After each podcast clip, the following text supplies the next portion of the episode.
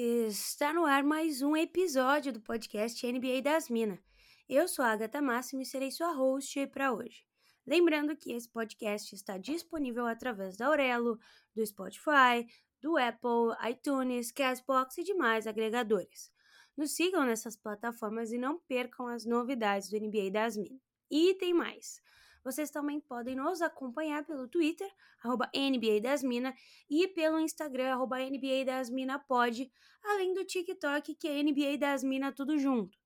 Nessas redes vocês vão encontrar vários conteúdos sobre basquete que são produzidos pela nossa equipe, além de acompanhar a cobertura em tempo real dos jogos. Não esqueçam também de utilizar o nosso cupom de desconto do NBA das Minas para comprar aquela jersey que você namora há muito tempo lá na Mons Imports. É NBA das Minas 10, tudo junto. E claro, visitem a nossa parceiraça Wodsey.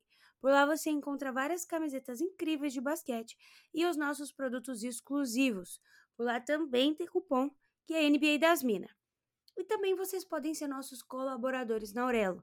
Basta acessar orelo.cc barra NBA das Minas e escolher um dos planos com conteúdos exclusivos para os nossos apoiadores. E tem mais! Dica de aposta é na KTO. Com o cupom NBA das Minas você ganha 20% de bônus no valor do primeiro depósito.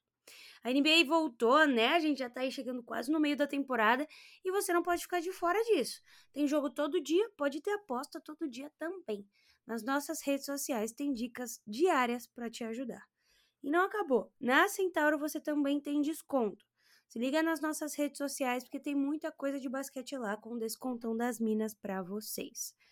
Tudo isso tá em todas as nossas páginas oficiais dasmina.net barra links. Se você acessar o Twitter ou o Instagram, você também consegue acessar esses links e ser direcionado a todos esses sites que eu acabei de mencionar.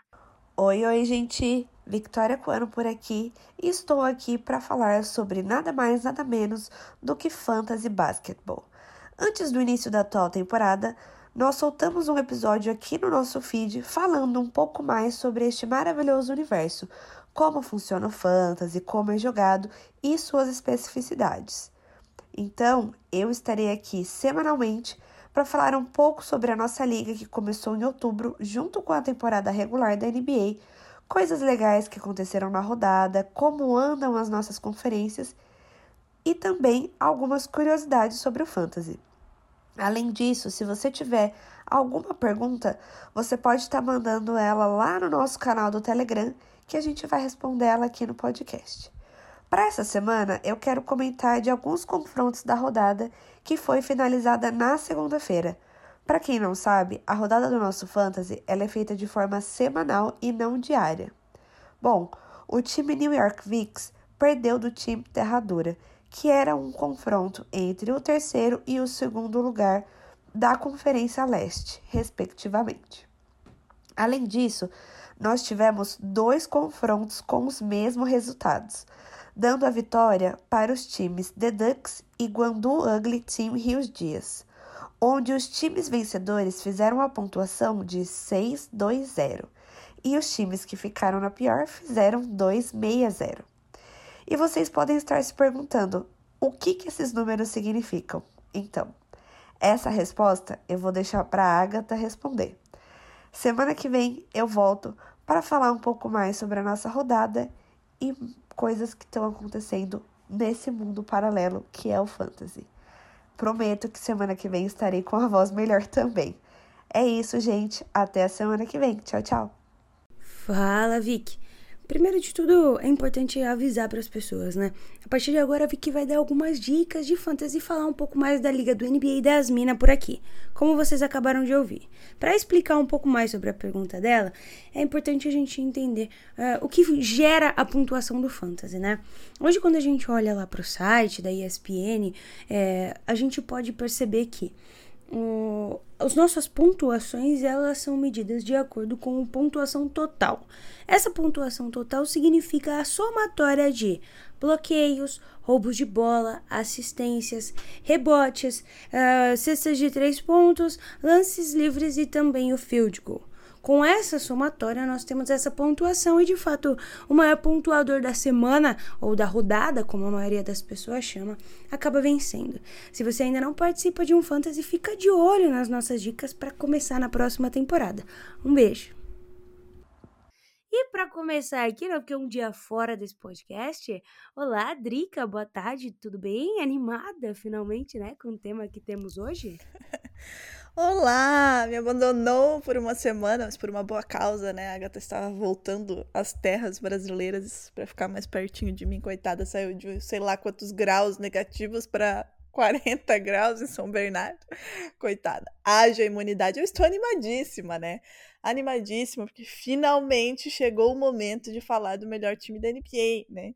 Então, assim, só isso já me, me deixa feliz. E aí, quando eu vejo que o time continua ganhando, continua ganhando, né? Alguns jogadores aí que a gente vai falar ao longo desse episódio estão fazendo coisas maravilhosas. Eu tô, eu tô no céu e eu gostaria de continuar desta maneira, porque depois de tudo que aconteceu em 2022, eu mereço esse refresco que é o Boston Celtics campeão em 2022, 2023, né, Agatha? Então eu tô felicíssima com o episódio de hoje. Mais ainda, porque assim, você propôs, né? Você admitiu, eu disse que eu ia esperar. E eu esperei. Deus é prova que eu esperei, não forcei nada, esperei partir de você, né? Vamos falar de Boston Celtics. Então, muito obrigada por isso, querida.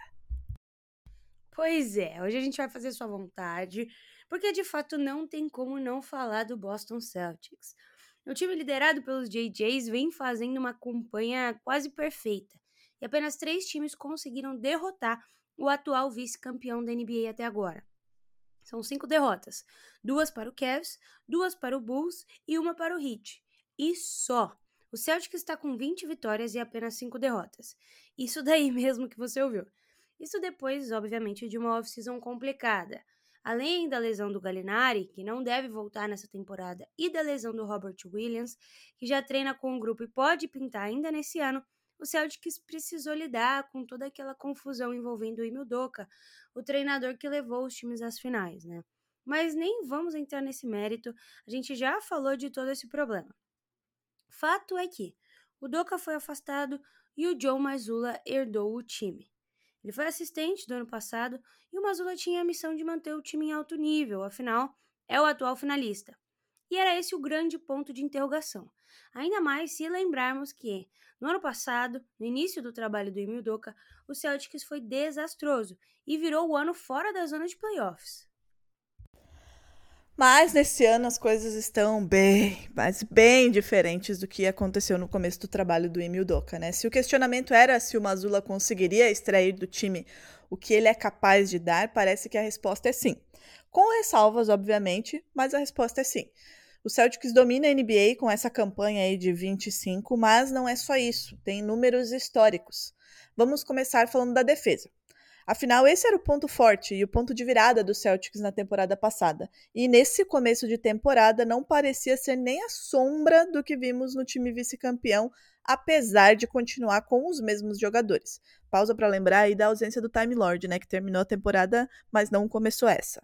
A defesa começou a temporada muito ruim, mas muito ruim mesmo, mas tem melhorado.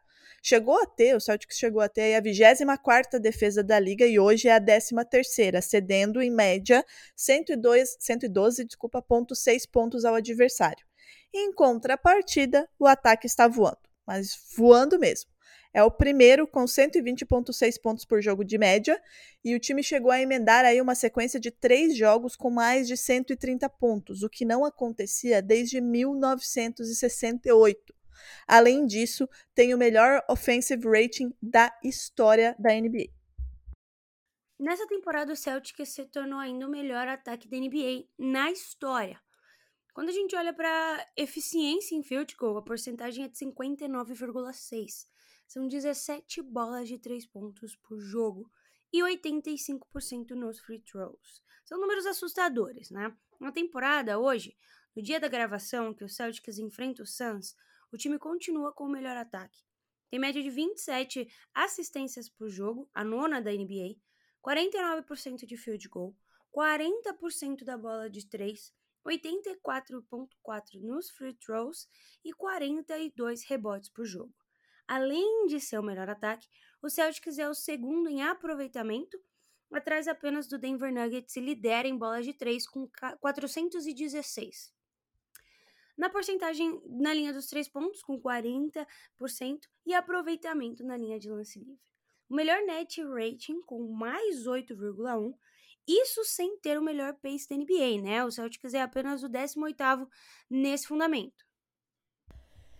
E com uma campanha dessa, né, até é fácil de imaginar que os jogadores estejam em destaque. Né? É, na última lista da corrida pelo MVP, na, na, semana passada, né, teremos outra, mas na última o Jason Tatum apareceu em primeiro, passou o Luca Doncic, e o Jalen Brown figurou aí no top 10 em décimo. A dupla JJ prova que merece aí, né, essa atenção quando ela entra em quadra. O Tatum tem a quarta melhor média de pontos, com 30,4, e é o terceiro em total de pontos até aqui. Ele já fez 738, lembrando, antes do jogo contra o Suns. E também é o quinto em bola de três pontos. Tem ainda 8,3 rebotes por jogo e 4,2 assistências, com aproveitamentos de 48% é, de field goal, 36,4 de três é, pontos e 86,9 da linha do lance livre, com um plus-minus de 9,1. É, o Jason Tatum e o Jalen Brown, aí, né, a famosa dupla JJ, é, são os únicos dois jogadores com múltiplos jogos de 30 é, pontos e 10 rebotes e pelo menos 5 bolas de 3 aí em um jogo na temporada. O Tatum é o primeiro jogador da história a ter múltiplos jogos com 45 pontos e 10 rebotes e 8 bolas de 3 pontos em um jogo. Ele chegou a ter 9 jogos, jogos com 40 pontos e pelo menos 6 bolas de 3 pelo Celtics falando isso de Celtics, todos os outros jogadores combinados têm oito jogos, enquanto o Tatum tem nove. O Jalen Brown também está brilhando aí, né? Ele é o décimo aí na corrida pelo MVP e é o oitavo com mais pontos na liga, tem 615 até aqui, com médias de 26,7 pontos, 7,1 rebotes e 3,7 assistências, com um aproveitamento aí de 50,4 do field goal, 35 é, por cento de três pontos, 83,2% da linha do lance livre e um plus-minus de 4,8%. Ele se tornou nessa temporada o primeiro guard com 30 pontos, 10 rebotes e 4 blocos em um jogo. Mas para fechar o Big Tree, né, o Big Tree Celta aí, o Marcos Smart também vem fazendo bons números e bons jogos, né? Ele fecha o Big Tree aí com médias de 12 pontos por jogo, 3 rebotes e 7,6 assistências, com aproveitamento de 45% de field goal, 35,7 de 3 pontos, 76,7 na linha do lance livre e um plus-minus de 5,2. Mas não são apenas os três que vêm fazendo números assombrosos, né?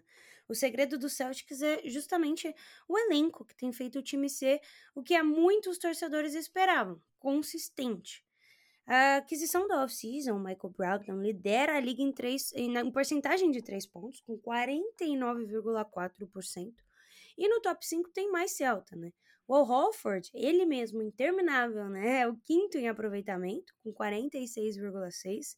E ainda outras peças que Vejam só, só não estão no Big Three com um percentual alto da linha dos três pontos.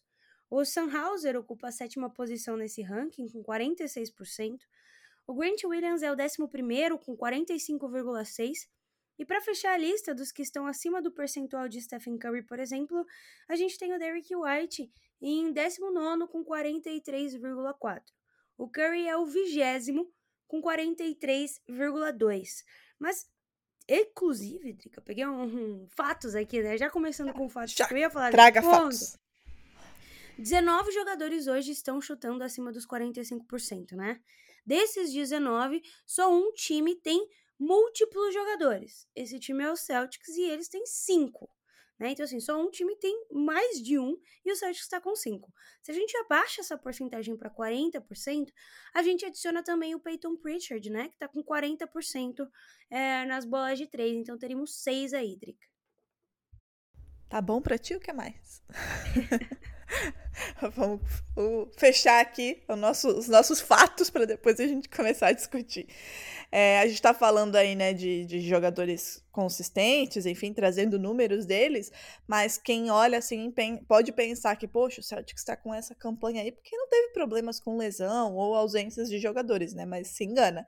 Além do Galinari, né, que não, não, não estreou ainda com a camisa celta, e o Time Lord, o Celtics tem vários jogos sem seis dos seus melhores jogadores, aí, né? Os seis considerados melhores jogadores. E aí, aqui nessa lista, a gente inclui o, o Time Lord, que está, assim, entre os seis melhores, né? Ele perdeu os 25 jogos que a gente tem até aqui. E além dele, o Al Horford e o Malcolm Brogdon perderam cinco jogos cada um. O Marcus Smart ficou de fora em três oportunidades, o Jalen Brown duas vezes e o Jason Tatum uma vez. Então, assim, o Celtics também está lidando né, com problemas aí, não lesões graves como a do Time Lord e a do Gallinari, mas com ausências ao longo aí desses 25 jogos, né, Agatha? E aí agora vamos, vamos conversar um pouco, né, sobre esses números e sobre esses Celtics. É, a gente gravou lá atrás, né, quando a gente falou do Doca, inclusive, sobre como seria, né, esse Celtics no começo dessa temporada com o trabalho do Joey Mazzulla. Tudo bem que o Joey Mazzulla já fazia parte da comissão do Celtics, mas é um trabalho novo, né, como head coach, enfim, liderando, vindo de uma off-season difícil.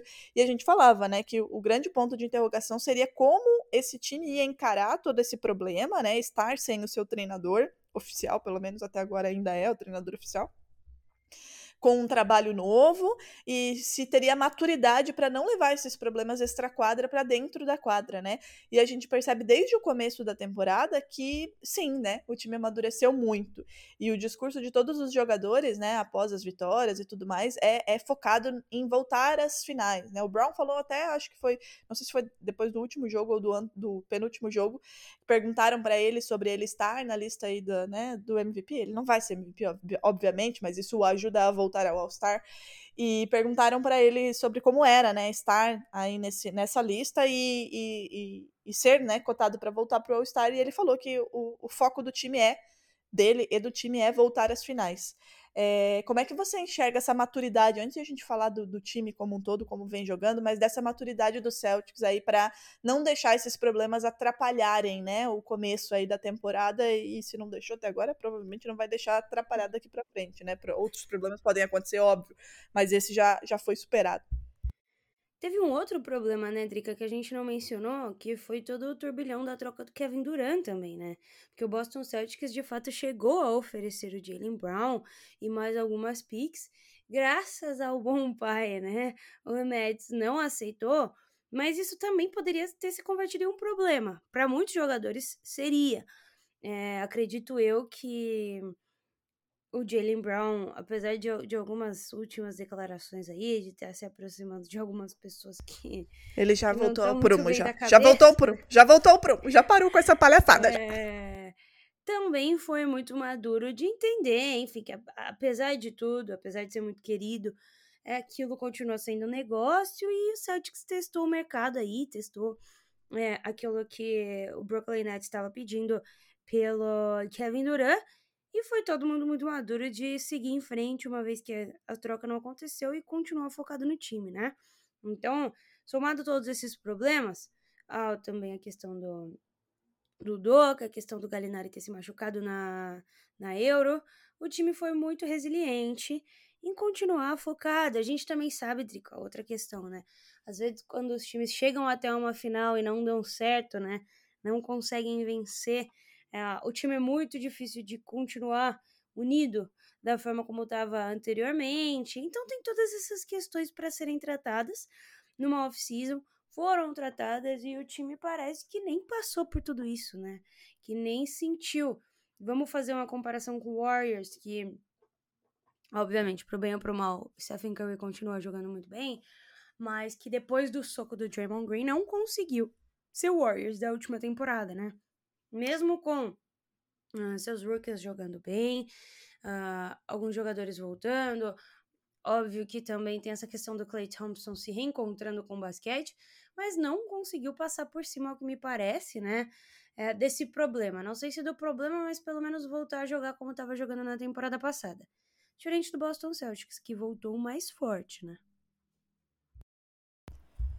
É, é, é, bem isso que você falou, né? Essa questão do, do Kevin Durant também já foi tratada aqui, né? E, meu Deus, todo ano essa patifaria, né? Não aguento mais. E o Jalen Brown tá aí provando que, né, não, não, não deve e não será envolvido é, em trocas, né? No, no, médio prazo, ao menos, a não ser que ele queira sair, o que eu acho que não vai acontecer tão cedo.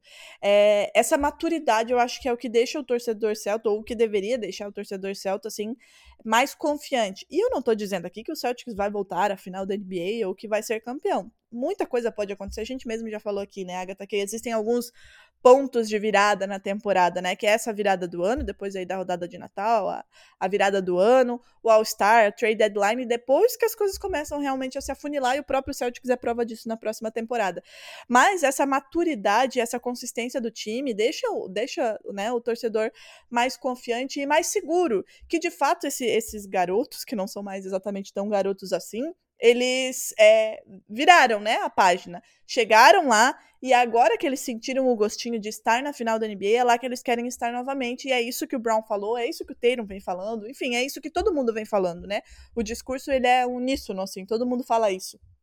E outra coisa é o clima que a gente percebe, né? Sem falar, sem antes de a gente entrar aí no mérito do basquete propriamente dito que o que o Celtics vem praticando, essas coisas influenciam, né? Você mesmo falou naquele episódio que tem são é, rachaduras que podem acabar com um time, né? Essa questão do do Doca, essa questão do Brown envolvido num, numa possível troca, isso poderia desmanchar o time, né? E não, a gente tá vendo que não é o que aconteceu. O grupo tá fechado, o discurso deles é sempre muito parecido, né? É, do Tatum, do Brown, do Smart, o Malcolm Brogdon, que chegou agora, né? É, foi para mim aí uma movimentação absurda do Brad Stevens, mas a gente fala, vai falar do Brad Stevens depois também. É, falou isso, né? Ele falou, deu essa declaração na última semana, que esse é o, é um, é o time que ele mais está gostando de estar, né? Acho fizeram até uma montagenzinha assim, ele no Bucks, ele no Pacers e tipo, hum. mas é pelo clima, assim, pelo, pelo talento, e também pelo clima, né, de todo mundo estar voltado neste objetivo que é voltar às finais da NBA para ter de novo essa chance de conquistar o 18º título. E eu já venho falando isso algumas vezes, né? Eu acho que essa temporada ela é especial para o Celtics, né, por, enfim, pelo Bill Russell e toda aquela coisa. E talvez isso também esteja, né, ali na cabecinha deles do tipo, pô, a gente já chegou lá. A gente sabe que a gente pode chegar lá. Esse próximo passo pode ser dado agora pra gente, né, consagrar aí esse ano e esse cara que foi o Bill Russell, que é o Bill Russell na história do Boston Celtics. Então eu percebo essa maturidade, inclusive durante os jogos. Eu tava falando disso esses dias no Twitter, porque e você sabe bem, né? Que é sempre um Deus nos acuda, né? A gente sempre fica naquela puta que. Pá... Desculpa. É, o Celtics abre 20 pontos de vantagem e perde essa vantagem como se nada fosse. Continua acontecendo isso. O Celtics continua sendo o time que abre muita vantagem e cede ela com muita facilidade. Mas o Celtics joga com tanta naturalidade que de repente já tá lá a vantagem de novo, sabe? E isso é mais uma prova da maturidade, né? O time perde assim o foco, né, em alguns momentos, como acontece com todo o time, mas rapidamente volta, né? E isso para mim é de novo, mais uma vez, prova da maturidade desse grupo e do quanto o time está focado em fazer uma campanha, não só uma campanha histórica na temporada regular, porque isso não adianta de nada, não, não garante título, mas focado em estar lá nas finais da NBA novamente para ter a oportunidade de erguer aí o 18º banner. E aí, Agatha, eu vou vou já puxar aí a questão do time mesmo, né? Como a gente falou, a, a, defesa do Celtics ano passado era a melhor defesa, né? Foi, aliás, esse ano ainda, né? Porque ano passado foi desastrosa. É, nesse ano de 2022 foi a melhor defesa da NBA. Fechou, né? A temporada regular com uma melhor defesa da NBA e foi o que levou o time até as finais. E continua com basicamente as mesmas peças, né? O Time Lord tá fora, mas continua com o atual é, defensor é, da, da liga, o Jason Tatum, que evoluiu um absurdo na defesa, o Brown, o Malcolm Brogdon, que é muito bom, Derrick White, enfim, as peças continuam as mesmas, mas a defesa caiu e caiu muito, principalmente nos primeiros jogos, agora tá retomando ainda, tá longe de ser o que era, mas tá, tá, tá dando um pouquinho mais de confiança aí no torcedor. Em contrapartida, o ataque, como a gente falou aqui, é o melhor ataque da história da NBA, aí, né? A, a, a questão ofensiva do Celtics. O que, que você acha que pode ter mudado ou o que você enxerga, né? Nem o que você acha, o que você tem enxergado nos jogos do Celtics aí, que, que é 8 ou 80, né? Virou, ao invés de ser a melhor defesa, virou o melhor ataque e a defesa tá reaprendendo aí a jogar. Posso falar que eu enxerguei de perto, inclusive, né, Drica? Eu tive a oportunidade. Ai, maravilhosa! Eu, eu ficar marcado pra história, né? Que eu fui assistir o, o, time do Celtics que foi campeão, né, na temporada, porque agora eu tô acreditando finalmente nisso. Mas é, eu ia falar exatamente disso, a transmissão de pensamento aqui. É, o, o Celtics tem o, o melhor offensive rating ever, né? Da história, é 121.5 essa temporada do Celtics. Quando a gente olha para o segundo time, que tem o segundo melhor offensive rating da história, é o Nets de 2021, tá? Esse Nets de 2021 tinha 118.3. Esse, esse intervalo, né, de 3.2 pontos aí, entre uh, as duas melhores, os dois melhores ataques da história, ele é maior do que o intervalo que o Nets tem, o segundo colocado, e o 26 time da história. Então, assim, o Celtics, ele tá de fato muito bem quando a gente olha pro ataque, né? Falando em ataque. Ele tá isolado, muito isolado nessa primeira posição. E, e aí você perguntou, né? O que mudou? O Celtics fez aí os últimos jogos, quando a gente olha no final ali de novembro, fez um jogo de 134 pontos, um de 140 e um de 130, né? Foi a primeira vez uh, que um time teve três jogos seguidos com mais de 130 pontos desde 1968. De fato, um ataque arrasador. Mas nos primeiros 11 jogos da temporada, o Celtics estava na parte defensiva em 24 lugar. E é aquilo que a gente sempre bate na tecla, né, Drica? Não é só porque é o seu time que você também deixaria de falar. Defesas ganham campeonatos, então o Celtics precisava mudar essa atitude defensiva. Especialmente de, depois de ter sido tão bem na temporada passada, né? Então o Celtics estava em 24 lugar nos primeiros 11 jogos, mas olhando para os últimos 12 jogos, o Celtics veio para a posição 13 terceiro né? Então a gente está vendo uma defesa ficando melhor, enquanto o time ainda mantém para si o melhor offensive rating da história.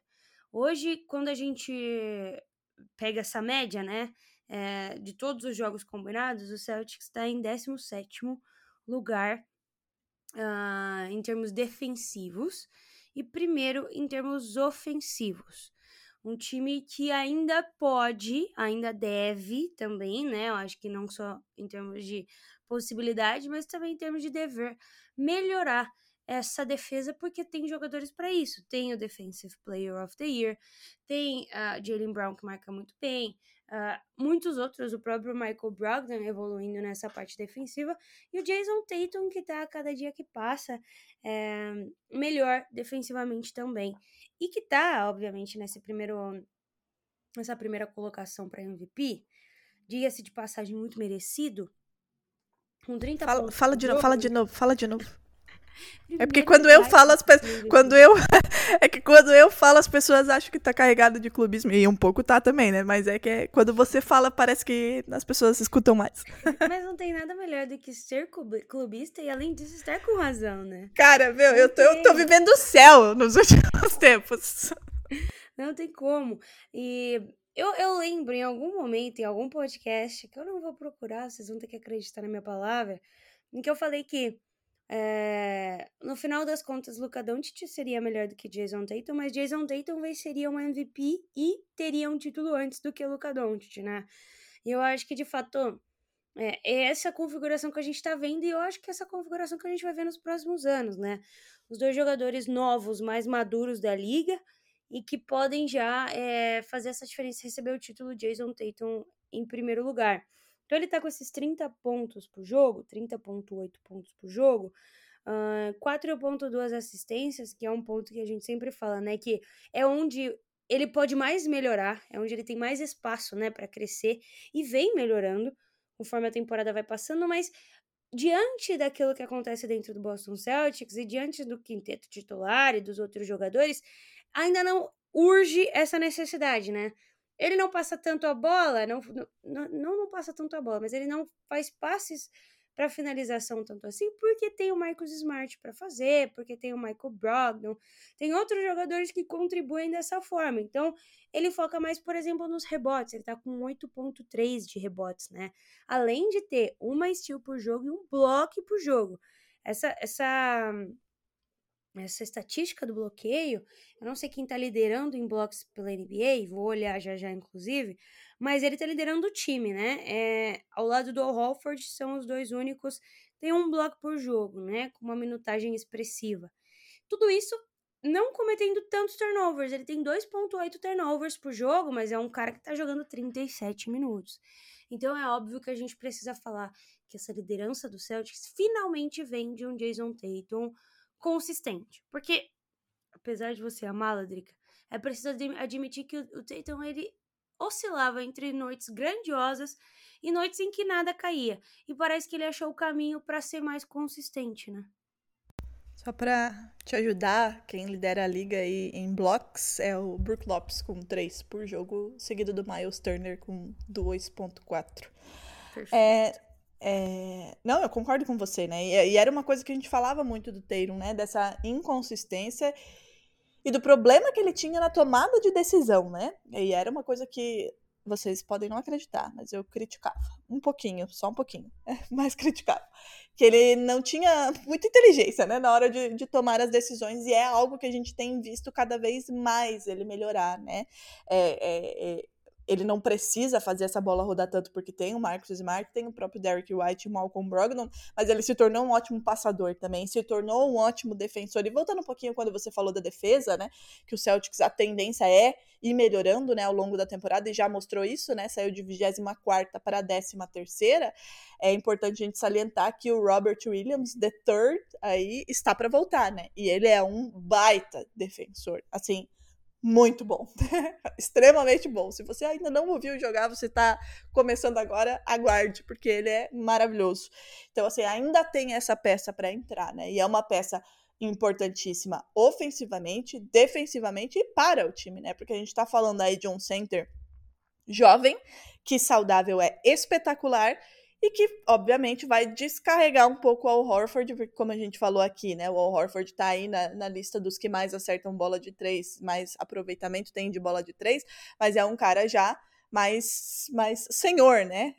mais velho, que inclusive renovou por mais duas temporadas, né? Por isso que eu digo, o cara vai se aposentar em Boston, e assim, amém. É, então tem mais isso para entrar, né? E com relação ao Tatum, né, tirando todo o meu amor por ele, ele tá em primeiro na, e pode pode não estar na próxima na próxima lista, né? Porque essas listas elas variam muito, mas ele está ali em segundo, terceiro, primeiro agora desde o começo, né? O que prova essa consistência, né, Agatha? Ele está brigando lá em cima pelo título, pelo prêmio de MVP desde o começo da temporada e a gente vê ele noite após noite. Ele teve aí um ou dois jogos menos bons, né? Eu eu eu, eu acreditei aqui para mim que ele estava focado no aniversário do Dulce, por isso que ele não foi tão bem. Mas, em via de regra, ele vem fazendo noite atrás de noite de mais 30 pontos, mais 30 pontos, mais 30 pontos. Então, assim, quando você tem um cara desse no seu time, né, que é realmente agora assumiu ainda mais essa responsabilidade, é, não tem como você não acreditar que o time vá sim brigar lá em cima o tempo todo, né? E além dele, é o que a gente acabou de né? falar, é é essa consistência do time.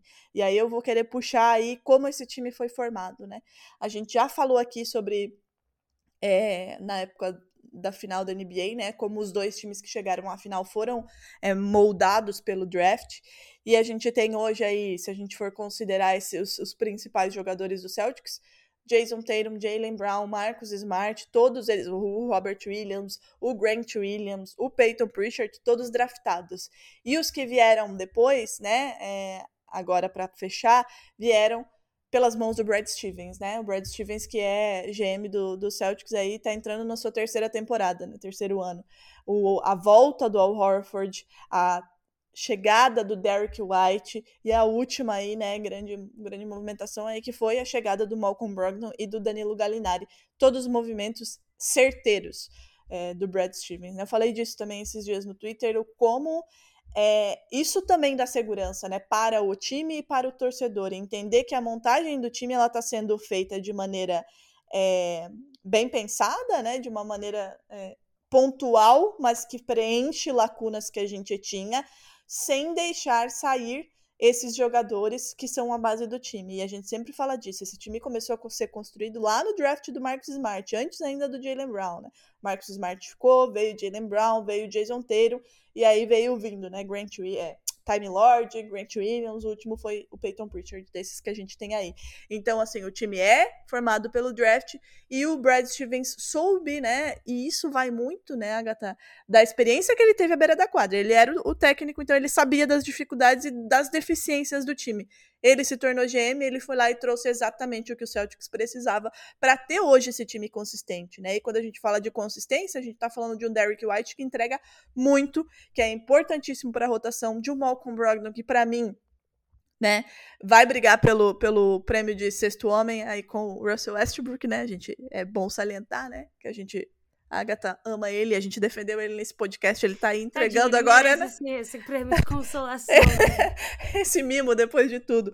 Mas vai brigar também pelo prêmio de sexto homem, porque tá entregando e tá entregando muito. A gente falou aqui, é o cara que tá liderando a liga em aproveitamento de três pontos, é um cara que defende bem, é um cara que tem uma mecânica de arremesso engraçada, que eu dou muita risada, mas que é um cara que entrega, entendeu? Em todos os lados da quadra. Então é um time que foi formado é, de maneira é, pensada, né? E era uma coisa que a gente que talvez faltou no ano passado, né? Esse cara, esse Malcolm Brogdon, né, que vinha do banco para dar essa segurança, para conseguir dar esse respiro para quem estava dentro de quadra, mas sem deixar cair a qualidade tanto defensiva quanto ofensiva do time. Então, eu queria deixar aqui esse essa pincelada no trabalho do Brad Stevens que para mim até aqui tem sido absolutamente perfeita. Como você, Agatha, de fora, enxerga esse trabalho e essa montagem, que não é bem uma montagem, né? Foram algumas peças que chegaram, não foi um elenco montado do zero, mas que ele soube enxergar as deficiências e, e trazer peças importantíssimas e fundamentais para essa campanha histórica do Celtics.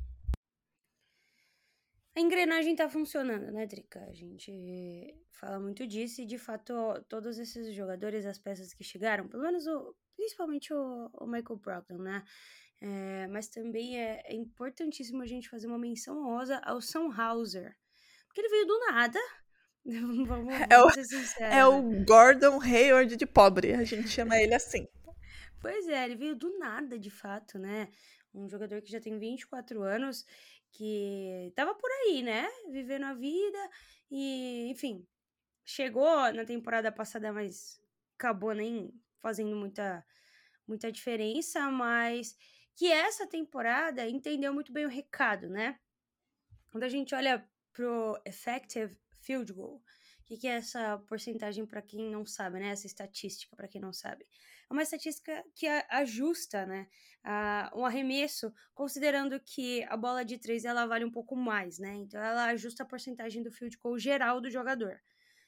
Uh, quase todos os jogadores, com exceção de uh, Justin Jackson, que tem apenas nove jogos e cinco minutos por jogo, e o J.D. Davison, que tem apenas três jogos e dois minutos por jogo, uh, tem mais de 50% de effective field goal, que é um absurdo para mim.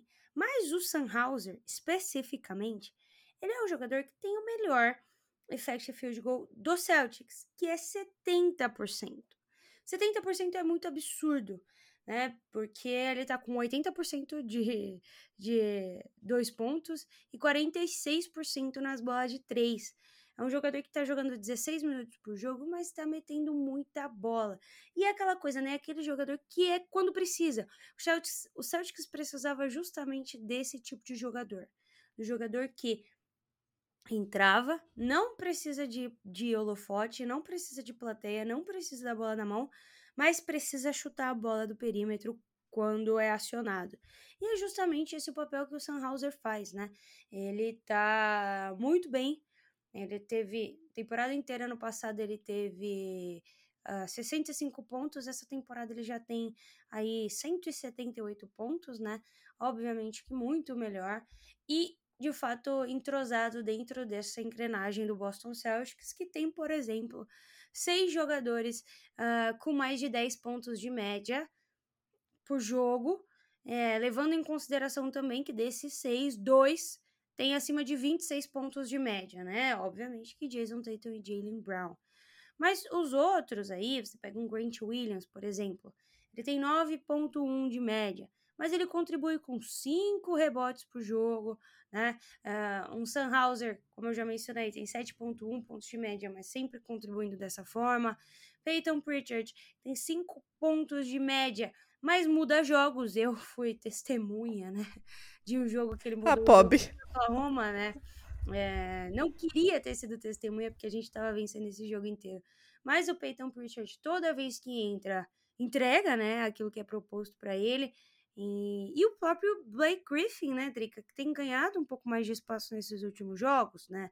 Que estava jogando menos, mas agora tem conseguido contribuir de forma mais satisfatória.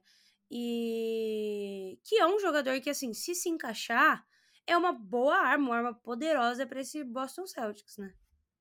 É, e, e aí tá um outro. Eu tinha até esquecido o Blake Griffin, gente. É, tá aí um outro cara que o Brad Stevens foi lá, olhou e falou: hum, pode ser importante aqui. E ele mudou o jogo, o, o, último jogo, para o Celtics também. É, é uma coisa que quem imaginaria que o Blake Griffin poderia contribuir assim de maneira satisfatória para um time, né, como o Celtics e contribui. E é, o Sam Hauser que você falou, o Peyton Pritchard e o Grant Williams, né? O Sam Hauser e o Peyton Pritchard são aqueles caras, né, que o jogo tá ali apertado, o Celtics abriu várias, né, uma vantagem, entregou a vantagem, o jogo tá apertado são esses caras que vão fazer o time voltar a ter o controle do jogo. E já aconteceu inúmeras vezes nessa temporada com os dois. São ótimos shooters. E o Peyton Pritchard tem aproveitado os momentos em que ele tem chance em quadra, né? Porque agora a gente tá falando aí de um time que tem Marcus Smart, Derrick White, Malcolm Brogdon. Então, iria né, na cabeça dele e de todo mundo, e também no começo da temporada isso aconteceu, diminuindo muito os espaços dele, o tempo dele em quadra, mas quando ele entra, ele aproveita a oportunidade, né? Você foi testemunha e a gente foi testemunha em vários jogos nessa temporada. O Grant Williams é um cara que, assim, tá aí, né, naquele rolo de, de renova, não renova, e, e eu oro a Deus que Brad Stevens continue com toda a sua seu bom senso e renove com ele pelo dinheiro que ele quiser, porque é um cara que ele ajuda em absolutamente tudo dentro de quadra, né? Não tem essa porcentagem, essa, média de, de pontuação de 10, 15, 20 pontos. Não tem, obviamente não vai ter, porque os caras que vão fazer isso são os dois, né? É, são os caras do time mas é um cara que, como você falou, que tá brigando por rebote o tempo inteiro, que tá fazendo um trabalho defensivo extremamente importante e bom, que faz o trabalho sujo quando tem que fazer, que é o cara que vai fazer falta quando tem que fazer, que vai se jogar na bola quando tem que se jogar, na ausência do Marcus Smart em quadra, ele vai ser esse cara. Então, assim, são peças que realmente se encaixam. Não precisa todo mundo ter 15 pontos de média para cima. Não, não, não, não precisa, não existe isso. Vai ter os caras que vão, vão carregar essa pontuação, mas tem que ter esses caras que vão entrar e vão mudar mudar o jogo, que vão entrar, vão meter uma bola de três para que o time possa ter aquela tranquilidade de retomar. Vai ser o cara que vai fazer uma falta quando ela tem que ser feita. Então, assim, hoje a gente enxerga o Celtics dessa maneira, como um time que encaixa e como um time que está completo. Falta Time Lord? Falta, obviamente. Mas quando eu falo em estar completo, é tem todas essas é, coisas que não aparecem nas estatísticas, mas que são importantes para que um time continue lá e chegue ao título, né? É, ano passado o Warriors tinha, por exemplo, né, um um Draymond Green, que é um cara que a gente sabe que faz tudo que tem que ser feito dentro de quadra. Então é importante ter esse tipo de personalidade e esse tipo de, de cara, né, dentro da, do elenco. E aí, quando você trouxe o Sam Hauser, eu lembrei do Luke Cornet, né, que é um cara que também, né, tá aí, ninguém achava que nem ia ia ter minutagem em quadra. E na semana passada, final de semana, semana passada, foi o cara que entrou, meteu uma bola, pegou um rebote e também mudou a história do jogo. Então era isso que faltava para o Celtics na, na, temporada passada, ter caras que vinham do banco e que vinham até do fundo do banco para fazer coisas importantes dentro de um jogo e que esse ano a gente tem, né? Que, que o time tem apresentado isso. Então é um time de fato é, mais coerente, mais consistente e que tem é, características dentro do elenco diferentes, algumas complementares, outras parecidas, mas que são importantes em todo o decorrer do jogo, né? Porque Tatum e Brown não vão ficar, né, o tempo inteiro dentro de quadro. Então é importante que alguém venha para fazer essa movimentação, para carregar um pouco essa pontuação, para bater para dentro. Então hoje eu enxergo o Celtics como um time mais completo, né, Agatha? Eu acho que era, era isso que tinha faltado vinha faltando nos últimos anos, porque a gente está falando de um time que chega em final de conferência e desde 2017 está sempre chegando em final quase na final, final de NBA, então assim, tá faltando esse outro passo e talvez é, era isso que faltava, né? Alguém novo para montar, para trazer esses caras que faltavam. E aí a gente tem um Brad Stevens aí que é extremamente jovem, né? Pensando esse time e é, essas características e personalidades que se complementam dentro de um jogo, porque um jogo de basquete não é só ter dois caras que vão pontuar mais de 30 pontos por jogo. É preciso ter essas outras peças que fazem esses outros trabalhos dentro de quadro para que o time consiga ser campeão. É isso, Dick. Agora o que eu quero saber, jogando aí a peteca para você, porque assim, a gente mencionou que o Boston Celtics perdeu aí já cinco vezes, né? Uh, dessas cinco vezes, uma, duas delas foram para o Cavs, uma para o Heat e as outras duas eu esqueci, você lembra? É, são duas para o Cavs, duas para o Bulls e uma para o Heat. Exato, duas para o Bulls e uma para o Heat. Olhando assim por cima, o que eu posso é, entender em termos de Cavs e Heat é que hoje eles têm um garrafão mais forte, né? Pensando que o Boston Celtics até então tá sem o Robert Williams e o Al Holford agora também tá day to day, né? Desde o dia 5, aí o Al Holford tá day to day, então assim, se a gente fosse pensar qual é o ponto fraco hoje do Boston Celtics, a gente teria que dizer o garrafão, né? Porque por conta dessas dois desfalques e também por conta dessas duas derrotas que um lado você tem Ban Adebayo, né? E do outro lado você tem as, as duas Slim Towers ali, né? As Slim Towers, é, que também fazem muita diferença para esse Cleveland Cavaliers. Você acredita que esse seja o ponto fraco do Boston Celtics? Algo que possa fazer o Boston Celtics cair de alguma forma e não ser campeão? Ou tem algum outro fator que ainda te assusta e que você sente que precisa melhorar? É, é, não sei se é um ponto fraco é, é o termo correto, porque como você disse, né, o Robert Williams volta, e volta logo, né? Ele já tá treinando aí no 5 contra 5, e a tendência é que ele volte até a rodada de Natal. É, e, de novo, né, a gente tá falando de um jogador que saudável é muito bom, né? Cotado para ser defensor do ano, assim. Ele é, ele é realmente muito bom, ofensivamente e defensivamente. Ano passado, quando voltou a distribuir o bloco, até para a mãe dele se duvidasse. É, então, né, é uma deficiência momentânea, vamos dizer assim, né? Porque é, o Horford está aí sendo avaliado dia após dia. O Blake Griffin, quando entra, contribui, né? E teremos aí o, o Time Lord de volta em breve. É, eu, o que mais, não, não sei se é uma preocupação efetivamente, né, mas que eu gostaria que melhorássemos mais é, de fato, a defesa, né, a defesa num contexto geral, não só de garrafão. Porque quando a gente vem de uma temporada em que tivemos a melhor defesa da liga e ao, não perdemos ninguém, ao contrário, acrescentamos uma peça importante, inclusive defensivamente, o mínimo que eu espero é que esse time continue pelo menos no top 5 de, de, de defesa da liga. É, e aí, o que me agrada é que está em evolução, né? Como a gente falou aqui, saiu de 24 para 13 sem acrescentar ninguém. O Time Lord ainda não voltou, né? E a gente teve esses problemas que hora o Marcos Smart estava fora, hora outra pessoa estava fora, nanana. Então assim, é, o que eu vejo que pode ser melhorado é essa defesa, que inclusive foi colocada na roda nesses jogos aí de, de em que a gente perdeu, né? É, tanto para Cavs, para o Bulls se você me perguntar, me pedir uma explicação racional, eu não tenho. A única explicação que eu tenho é o Celtics adora ajudar as pessoas, os times a se levantar de alguma maneira, mas nem assim adiantou, né? Porque o Bulls, coitado, tá, tá difícil. É, mas se engana ou, né, está muito iludido quem acha que o Celtics vai continuar nessa toada de perder só cinco jogos para três times até o final da temporada. Não vai acontecer, né, gente? É, óbvio, é, gostaríamos, gostaríamos, mas é humanamente impossível que o Celtics vença tudo, absolutamente tudo, só perca para esses times, né? Vai acontecer uma derrota ou outra, né? E, e, e tá tudo bem, né? Se for uma derrota ou outra. É, o que não pode é é começar a perder a, a, a, potência no ataque que construiu e que não vai, né? É, tem peças, como eu disse, que vão retornar para potencializar ainda mais esse ataque, mas respondendo assim, objetivamente a tua pergunta, eu não acho que seja é, uma fraqueza irremediável mas que a gente pode melhorar, pode colocar essa, esse time num top 5 de defesa da liga, porque esse time já esteve como a melhor. Então não tem muito desculpa para estar em 13º, muito menos quando estava em 24º, né? O que eu acho que pode ser, sim, uma questão de tempo, né? É, como foi no ano passado, o time estava horroroso no começo da temporada, encaixou ali com o, com o que o o Doca queria e o time foi. Talvez falte essa isso, sabe? Esse tempo de adaptação para o que o Mazula quer defensivamente. Muito embora, eu acho que já ficou muito claro que esse time do Celtics nessa temporada vai ser um time mais ofensivo do que defensivo.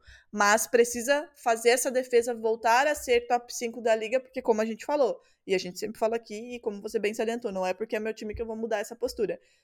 É, Ataques ganham jogos, defesas ganham campeonato. Não precisa ser a melhor defesa da liga e o melhor ataque da liga, mas essa defesa precisa voltar a ser mais segura e mais consistente como era não ano passado que foi a melhor, de novo, não precisa ser a melhor, mas tem que ser mais segura, estar nesse top 5 para que o time fique mais equilibrado e possa vislumbrar aí um, um, um campeonato. E aí, Agatha, é, eu quero te perguntar uma coisa, né? Muito se fala da dupla JJ, e aí eu vou te perguntar para não, não ser eu falando, né? Porque senão as pessoas vão falar, ah, e ela falando de novo dos Jays. A gente trouxe aqui vários números, né, Agatha? Números que evidenciam que o Jason Tatum merece estar aí, né, na discussão e liderando a corrida pelo MVP, que mostram que o Jalen Brown pode sim estar aí nesse top 10, que é um All-Star. É, e muito se falava, né, no começo, ah, os dois não jogam bem. No começo, não, até a temporada passada, e que baseava muito os argumentos de pessoas que queriam envolver o Brown em troca, né? Ah, os dois não jogam bem juntos. Quando um joga bem, o outro não joga. Quando um joga bem, o outro não joga e a gente tem aí né, a prova cabal que não é bem assim. Os dois estão jogando bem juntos e, e, e provam isso em é, performance e em estatísticas, né? Como você enxerga, em que prateleira você enxerga hoje a dupla JJ? É para você a melhor dupla da liga? Olha, atrás de Just Gide e SGA, com certeza. Ah, pronto. Né? agora, agora vocês lembrem que ela é o KC. Não, mas brincadeira, é sim, é sim. Eu acho que. É... é a dupla que pode chegar mais longe, mais longeva, né? Eu acho que o, o, Lakers, infelizmente terei que mencionar o Lakers. O Lakers tem se Pode mencionar, agora você pode mencionar, querida. Eles não têm argumentos. O Lakers tem se ajustado nos últimos jogos e, de fato, o Anthony Davis e o LeBron James têm feito partidas estrondosas, né? Especialmente o Anthony Davis, né? Ele estava com uma média nos últimos dois jogos de 49 pontos. Ele se reencontrou, né? Com o bom basquete. Parece que tá tomando aí um calcitran para dar uma fortificada nos ossos, né? Porque o homem é de vidro. E apesar que no jogo de ontem, né, ele não jogou, foi pro vestiário, que é uma prática recorrente do, do jogo dele. Mas é porque joga. ele tava doente, tava com gripe, joga. né? Não Exatamente. joga o próximo jogo. Exatamente. Deve estar tá com Covid, né? Que o povo não fala mais nada, mas assim, essa onda de Covid que tá voltando, tá pegando todo mundo, inclusive na Copa do Mundo, né? Mas, motivos à parte, é... LeBron James e Anthony Davis estão se reencontrando é... dentro daquilo que a gente pode pensar como uma grande dupla, né? Da, da NBA. Cavaliers tem, tem, tem é aspirantes, né? O pobre do Kevin Durant no Nets tem jogado mais sozinho, porque não sabe o dia de amanhã, né? Não sabe quando que, que, que seus jogadores vão estar disponíveis, então acaba ficando nessa. E, e tem alguns outros jogadores que eu gosto ainda, mas que eu acho que não chegam.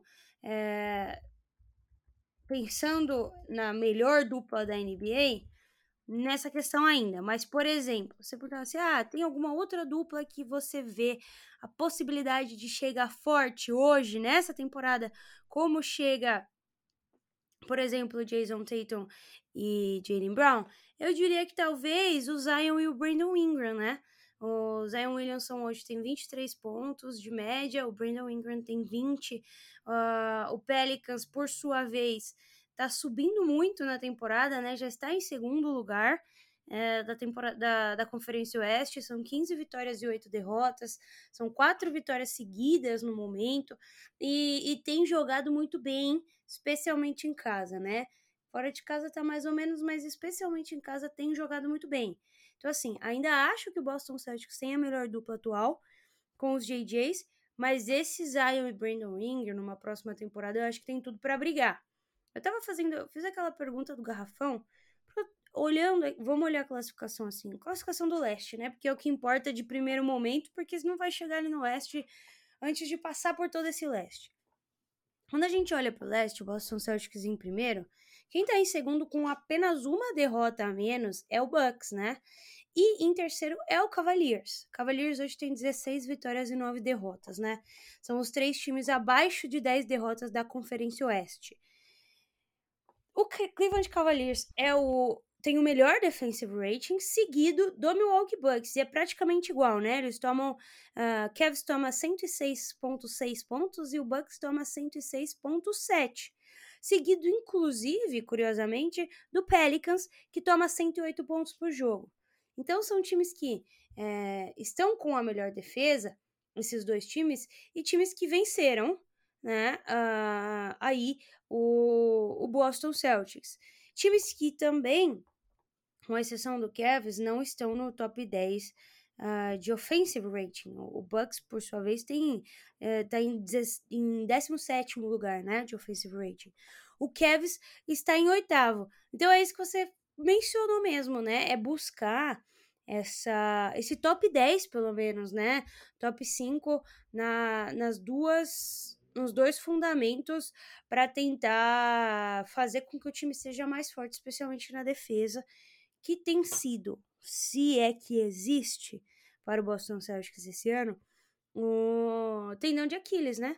O, o, o ponto em que o time sofre quando encontra uma, um time que tem como vantagem ou como característica um jogo forte de garrafão, né? Você olha aí um Evan Mobley, especialmente o Jarrett Allen, que fazem a festa em praticamente todos os garrafões da liga, né? E que adicionaram também o Donovan Mitchell. Eu mencionei até que a minha previsão ousada seria esse Cavs numa final de conferência. E que final de conferência seria se fosse contra uh, o grandioso Boston Celtics, né, Drica? Você, você gostaria de ver essa final? Eu não, já perdemos duas vezes para eles. Prefiro o Bucks, que a gente não perdeu. É, mas eu concordo com você, assim, né? O garrafão é, é, o, é o ponto em que a gente vai ter aí, né, essa chegada do, do, do Time Lord. E, e, aí, e aí, né, é, o Time Lord é a, é a salvação das fraquezas do Celtics.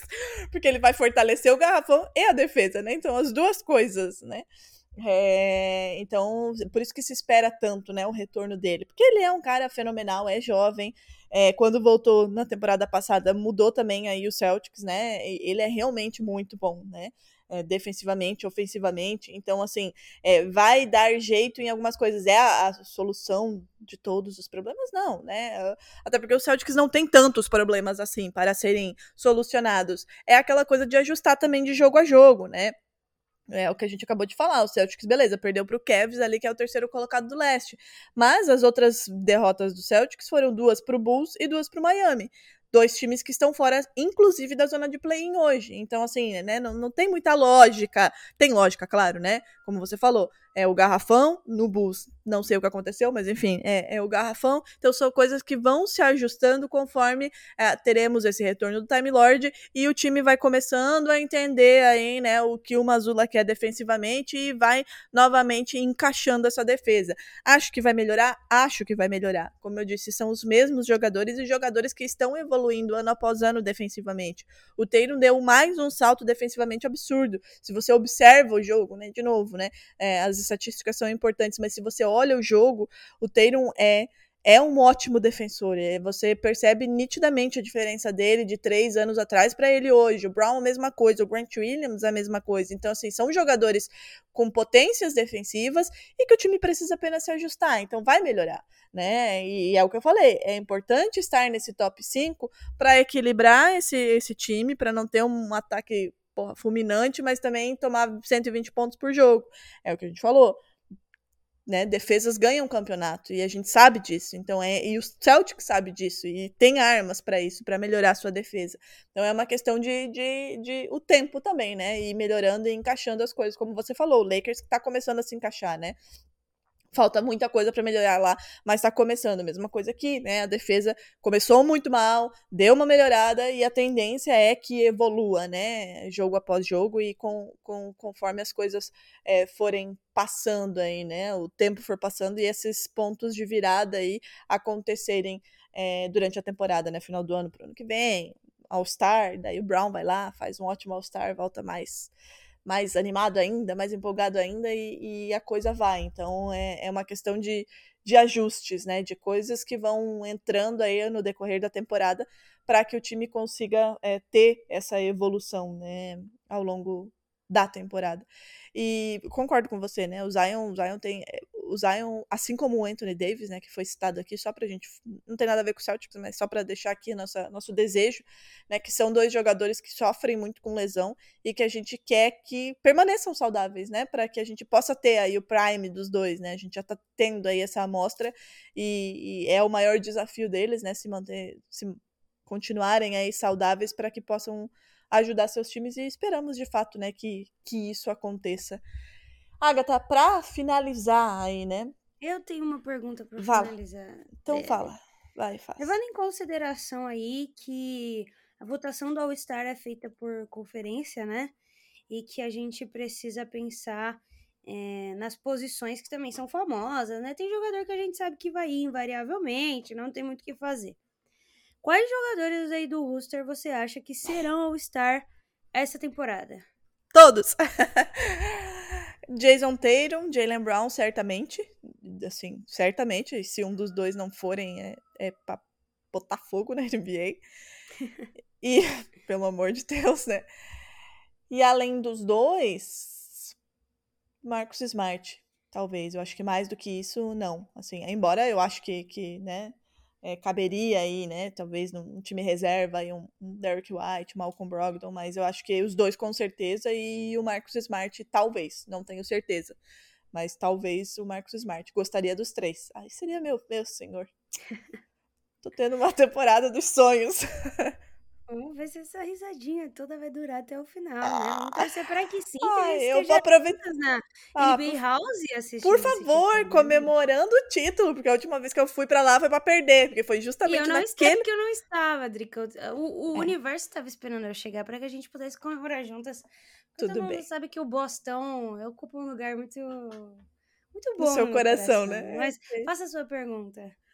Não, eu ia te perguntar se, se hoje você tivesse que apostar o seu dinheiro lá na KTO hoje, né? Olhando isso tudo que a gente falou, né? O momento, quem ainda vai chegar, como a gente espera que o time evolua, é, e os outros também, né? É, você apostaria seu dinheiro que o Boston Celtics erguerá o 18º banner? Olha só. Eu, eu que fui para lá, né? Inclusive, preciso te mandar foto dos banners, né? Pelo amor de Deus. É... Eu, sinceramente, eu vejo mais dificuldade em passar para final do que em passar para final geral, né? Em, em, enfrentar o campeão do Oeste, do que de fato chegar, do que de fato enfrentar o campeão, no caso, né? Eu acho que o Leste tá bem complicado esse ano e os principais concorrentes vêm de lá. Então, assim, para passar desse, desse ponto e levantar o 18º banner, o Boston Celtics vai ter que passar do Brooklyn Nets, que eu não acho que será um grande problema, mas enfim, a gente precisa respeitar Kevin Durant e, enfim, Ben Simmons tem melhorado. E o Kyrie Irving, apesar de tudo, se também tá numa fase inspirada, dificulta um pouco as coisas, né? Também precisa passar um Miami Heat que, apesar de não estar tá muito encontrado nessa temporada, e enfim, aos trancos e barrancos, tem um Jimmy Butler que a gente sabe o que acontece nos playoffs, né? O homem baixa um, alguma coisa ali e não erra. E, obviamente, Bucks e Cavaliers, né? Que para mim são as grandes, os grandes desafios desse time, não deixando de lado ainda o 76ers, né? Então, assim, para mim, a, a, a, jornada desse leste tá bem complicada. Passando pro outro lado, eu particularmente acredito que o Celtics bata Suns, bata Pelicans com tranquilidade, Grizzlies, até mesmo Clippers, né? Eu apostei no Clippers para campeão da temporada, mas eu esqueci, na verdade eu não esqueci, eu só achei que em algum momento o Kawhi Leonard ia decidir voltar a jogar basquete, né? Mas tá mais difícil. Voltou? Então, assim, volta, mas depois É, o problema é, o, pro, é, o problema não é voltar, né?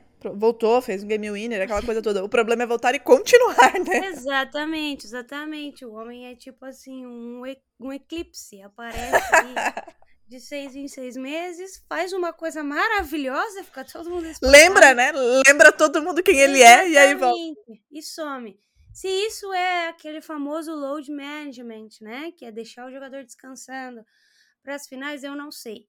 Se for, a gente precisa sempre considerar esse Clippers aí como um grande contender para ser campeão, de fato. Mas eu tô confiante, eu acho que Boston Celtics levanta o 18 veremos juntas, inclusive.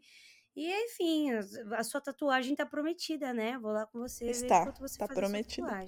Tá prometida, tá prometida. E vai sair em 2023, vai sair essa tatuagem, se Deus quiser. Então é isso, eu acho, né? É um episódio de uma hora falando do Celtics. Meu Deus, obrigada. Precisava desse mimo nesse final de ano. É, semana que vem a gente volta, né? Lembrando que o Celtics aí agora tem uma jornada fora de casa agora pela costa oeste, né? Vai jogar o que é pavoroso para mim, visto que os jogos são tarde demais, não estou acostumada. Então, eu acho que é a sequência mais difícil, aliás, do Celtics nesse, nesse calendário, que são jogos difíceis e fora de casa, né? Não é que ele vai para o Oeste passear, né? Ele vai realmente ter uma sequência bem complicada. É, pega o Suns, aí pega o Warriors, é, aí pega o Clippers, aí pega o Lakers. Então, assim, é uma sequência bem, bem chatinha. Então, se, se conseguir voltar para casa com algumas boas vitórias aí, é, é dá mais confiança para esse time. E a gente volta na semana que vem aí para tratar de algum algum outro assunto que acontecerá durante essa semana, né, Agatha? É isso, Drica, é isso. Inclusive, gravamos episódios sobre Boston Celtics no dia de aniversário de 60 De Larry Bird, maravilhoso. Larry Bird, né? Então... A gente escolheu bem a data para gravar, né? Você vê, Drica, eu penso em tudo. É, você é Parece é maravilhosa. Não, mas eu, eu você é maravilhosa. Por isso que eu acredito muito no 18º banner que a gente vai ver junto, porque você é maravilhosa. então é isso, gente. Um beijo e até semana que vem.